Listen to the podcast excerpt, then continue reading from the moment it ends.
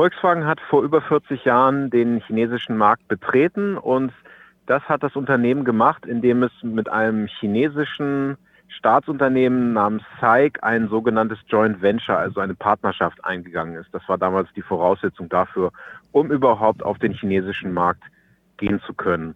Und im Gegensatz zu vielen anderen westlichen Autobauern hat Volkswagen auch in der Uigurenregion im Nordwesten Chinas eine Präsenz oder eine mehrfache Präsenz insofern, als dass es eine Fabrik hat, wo heute noch ungefähr 200 Menschen arbeiten und eine Teststrecke gebaut hat in den letzten zwischen 2015 und 2019.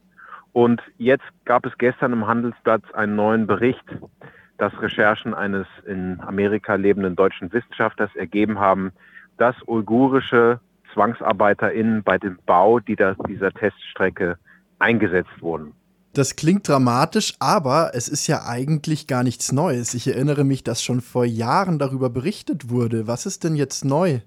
Die neue Qualität liegt darin, dass es jetzt zum ersten Mal Belege gibt für eine direkt, für den direkten Einsatz von uigurischen ZwangsarbeiterInnen bei einer VW-Unternehmung, in diesem Fall der Teststrecke. Bis jetzt gab es immer Vorwürfe, sehr glaubhafte Vorwürfe, dass in den Lieferketten von Volkswagen, dass da auch uigurische ZwangsarbeiterInnen eingesetzt wurden. Das muss man sich dann so vorstellen, zum Beispiel, wenn man sich die Stahlindustrie anguckt, die auch in der Region, von der wir heute sprechen, Xinjiang, Ostturkestan, da ist in den letzten Jahren viel Stahlindustrie hin verlagert worden, auch seitens auf Anreiz oder auf Anraten des chinesischen Staates. Und es gibt einen großen Stahlproduzenten Chinas namens Baowu und der hat uigurische Zwangsarbeiterinnen eingesetzt. Und dieser Stahl ist dann auch irgendwann in westlichen Autos gelandet, aber halt äh, sozusagen am, die Autos sind ja, das stehen ja dann am Ende der Lieferkette und dieses Stahlunternehmen ist irgendwie fünf Punkte innerhalb der Lieferkette davor. Das heißt, es gab immer die Befürchtung, dass auch Volkswagen-Produkte das Ergebnis von Zwangsarbeit sind. Aber das war halt eher indirekt, dadurch, dass es um Vorwürfe in der Lieferkette ging. Und das, was jetzt neu ist, ist eben, dass in dieser Teststrecke wohl uigurische ArbeiterInnen oder Zwangsarbeiterinnen eingesetzt wurden. Und das ist halt der direkte Bezug zum Thema Zwangsarbeit, den es so bei Volkswagen auch vorher, der wurde vielleicht vermutet irgendwie, aber es gab keine Belege und die gibt es jetzt. Schon bevor Volkswagen dort ähm, angefangen hat, sich zu, zu erweitern, gab es ja auch schon Vorwürfe an die chinesische Regierung, das Volk der Uiguren dort zu unterdrücken. Äh, jetzt hat sich BASF zum Beispiel aus Xinjiang schon zurückgezogen. Was sagt denn VW zu den Vorwürfen? Also äh, nochmal auf BASF kurz zu kommen.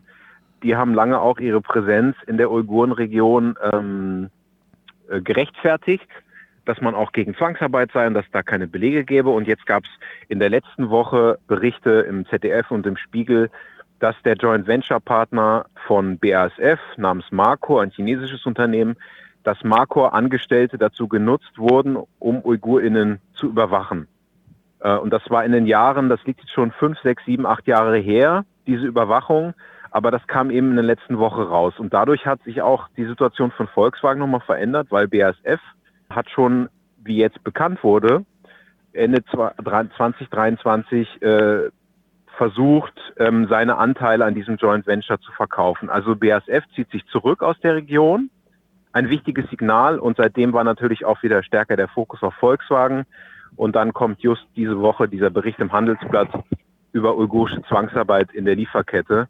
Das heißt, es wird immer offensichtlicher, das, was Menschenrechtsorganisationen wie unsere oder auch andere wie Amnesty Human Rights Watch, aber auch gerade die betroffenen Uiguren und Uiguren seit Jahren gefordert haben, dass deutsche Unternehmen aus der Region einfach rausgehen müssen.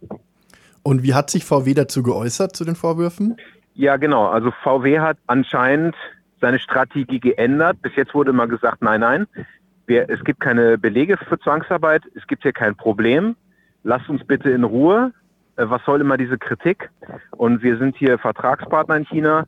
Aber seit gestern hat sich das geändert. Gestern, seit gestern gibt es immer mehr Medienberichte darüber, dass Volkswagen wohl versucht, die Region zu verlassen. Das, da gibt es anscheinend Verhandlungen mit dem chinesischen Joint Venture Partner, was eben auch bedeutet, die Vorwürfe muss man ernst nehmen. Ansonsten würde VW diese Verhandlungen gar nicht erst führen. Das heißt, bis jetzt hat nie jemand es geschafft, die Enthüllung von Adrian Zenz, diesem deutschen Wissenschaftler, der in den USA lebt, ähm, der in den letzten Jahren sehr viele Dinge, sehr viele Grausamkeiten rausgefunden hat durch seine Recherchen, die konnten nie widerlegt werden. Und das, was Volkswagen jetzt macht, ist aus meiner Sicht sozusagen, die versuchen jetzt den geordneten Rückzug, versuchen Verhandlungen mit den chinesischen Joint Venture Partner. Und die wollen sich aber nicht, was sie vermeiden wollen, ist, dass die chinesische Regierung sie quasi aufs Korn nimmt, weil für die chinesische Regierung war die Präsenz von Unternehmen wie Volkswagen oder BASF in der Uigurenregion immer so eine Art Feigenblatt, mit der man nach innen und außen sagen konnte, ist doch alles super, hier sind ja auch westliche Unternehmen, die angesiedelt sind. Wenn sich aber jetzt westliche Unternehmen langsam rausziehen, dann wird immer offensichtlicher, was das Ausmaß der Verbrechen ist, die die chinesische Regierung seit Jahren eben an den Uiguren und Uiguren begeht. Was fordert denn ihr konkret als Gesellschaft für bedrohte Völker? Wir fordern natürlich schon seit langem den Rückzug von Volkswagen aus der Uigurenregion. Ähm, und wir fordern jetzt auch, jetzt wo bekannt ist, dass höchstwahrscheinlich uigurische ZwangsarbeiterInnen eingesetzt wurden beim Bau der Teststrecke. Wir fordern Aufklärung. Also natürlich, Volkswagen muss öffentlich darlegen, seit wann es von diesen ZwangsarbeiterInnen wusste, ob es etwas getan hat gegen den Einsatz der ZwangsarbeiterInnen, denn natürlich sagt Volkswagen offiziell, dass es gegen Zwangsarbeit sei. Und wir fordern auch vom, zum Beispiel von der Politik, unter anderem von dem Land Niedersachsen, das ist Anteilseigner bei Volkswagen, dass es Aufklärung gibt. Wer wusste was? Wer wusste davon, dass uigurische ZwangsarbeiterInnen eingesetzt wurde? Also unser Hauptadressat ist Volkswagen, aber auch, wir finden auch, dass die Politik, auch die niedersächsische Landespolitik, aber auch die Bundespolitik jetzt stärker agieren müssen als bis jetzt. Ihr habt jetzt gleich in Wolfsburg eine Protestkundgebung. Was habt ihr denn für die Protestkundgebung geplant? Also wir haben, wir sind hier zusammen mit dem, den kritischen Aktionären und Aktionären und dem Weltkongress der Uiguren und wir werden hier gleich stehen und skandieren, dass Volkswagen sich zurückziehen muss, dass es Aufklärung geben muss über uigurische Zwangsarbeit.